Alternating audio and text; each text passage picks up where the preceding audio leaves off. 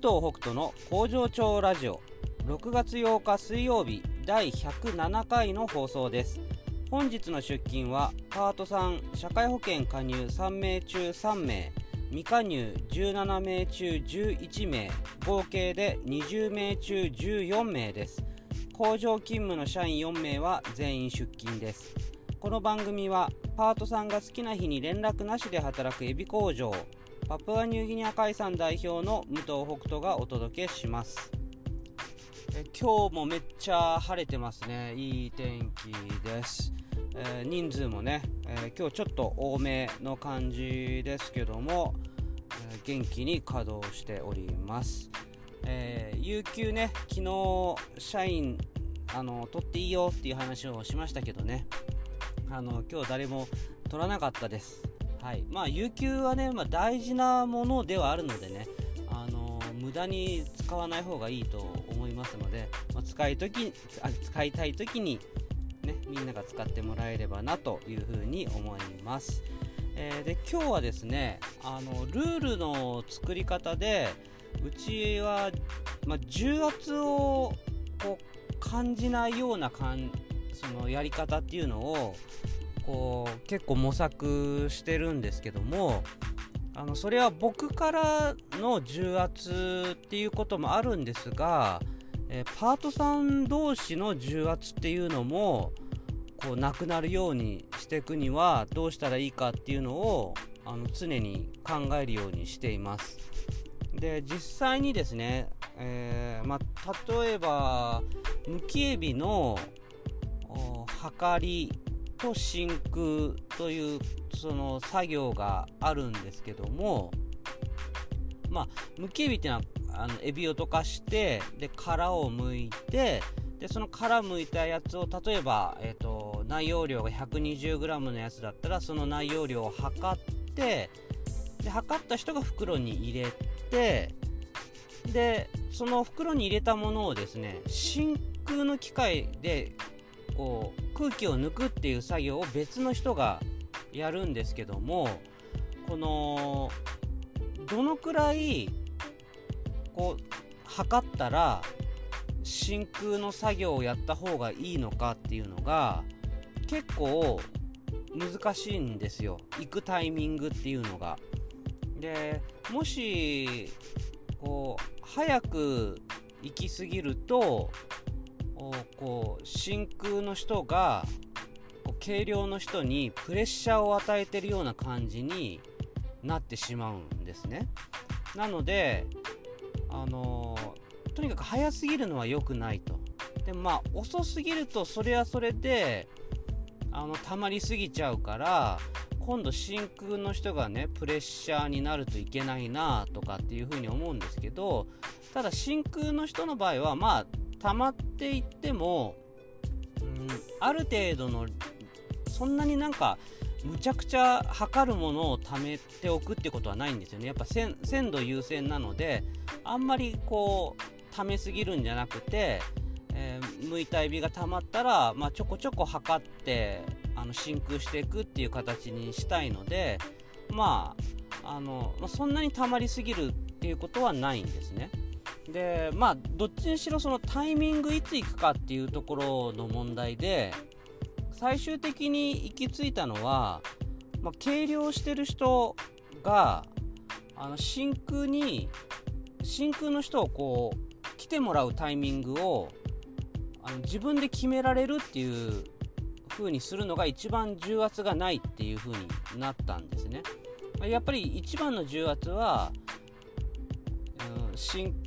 真空の機械をする人が早すぎて軽量の人が追われるっていうね。そこが一番の重圧になるから、まあ、それをなくすっていうことで、ね、そういう風にしたんですけども、まあ、まあ、例えば10パックぐらい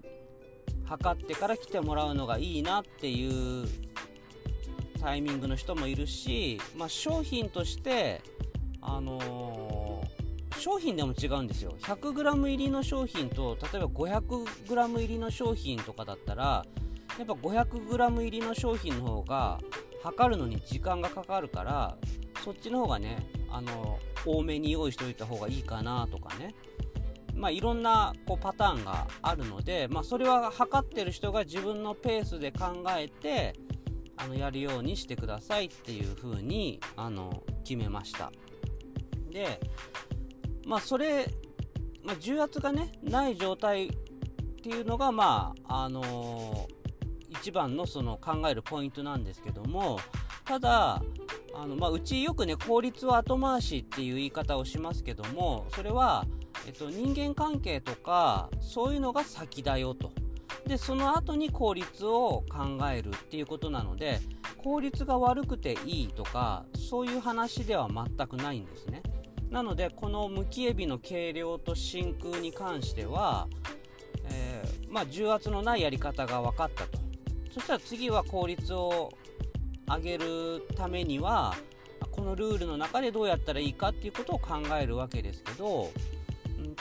例えば今日だったら、えー、あの1個ね注意をしたんですけども要するに真空に来て大丈夫ですよっていう合図をこう、まあ、黄色い札を置くことによって、えー、それでそれがまあ合図となるんですけどもだ誰々さん来てくださいとかっていうのは指示になっちゃうからそうじゃなくて、えー、あまあ、正確に言うと黄色い札をどけるんですけど黄色い札をどけたら真空誰か来ても大丈夫ですよっていう合図なんですね。でその取るタイミングがちょっと早かったんですよ。でやっぱちょっと早いと真空の人が来て真空してたら追いついちゃうんですよね軽量の人に。そうするとあのまあプレッシャーを与えないために真空の人はなんかちょっとゆっくりやんなきゃいけなくなっちゃうんですね。でこうなるとダメなんですよ。これはあのー、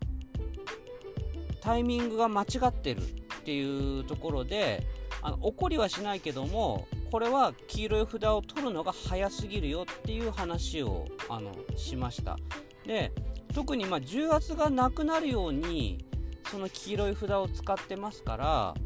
取るのが早すぎたら来ていいよっていうのが早すぎたら意味なくなっちゃうんですよね。だけど多分こうみんなの中であんまり待たせちゃいけないというかあのもう測り始めたらなるべく早めに真空の人に来てもらった方がいいっていうような感覚が、まあ、もしかしたらあるのかもしれない。けどもそれじゃ意味がないのであの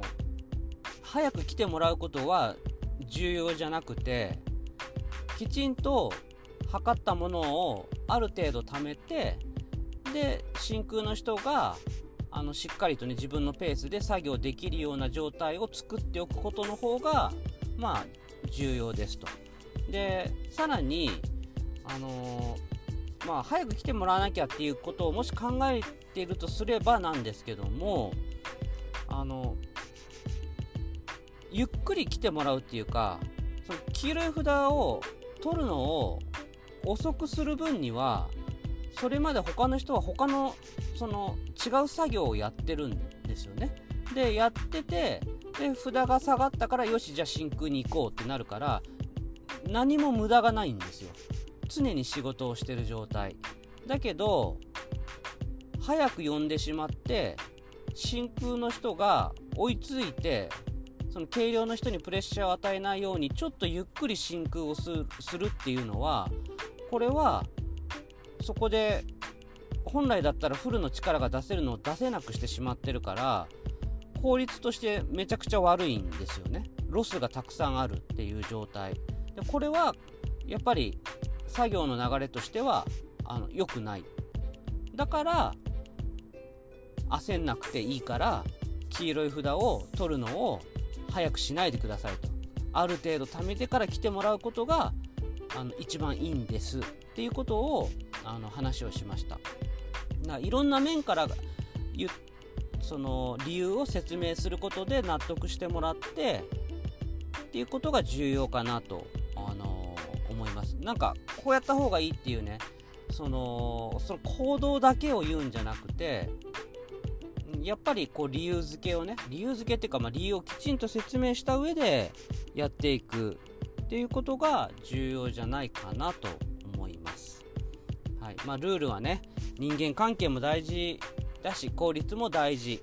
だけどやっぱり最初に人間関係を考えてから次に効率を考えるっていうね。ただその効率をこう考えるところで人間関係をないがしろにしてしまうんだったらこれまたね問題だからそれはダメなんですよ、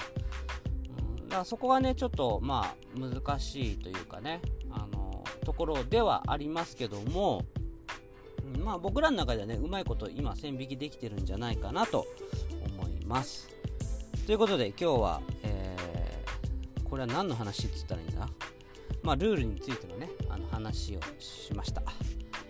ではまた明日。バイバイ。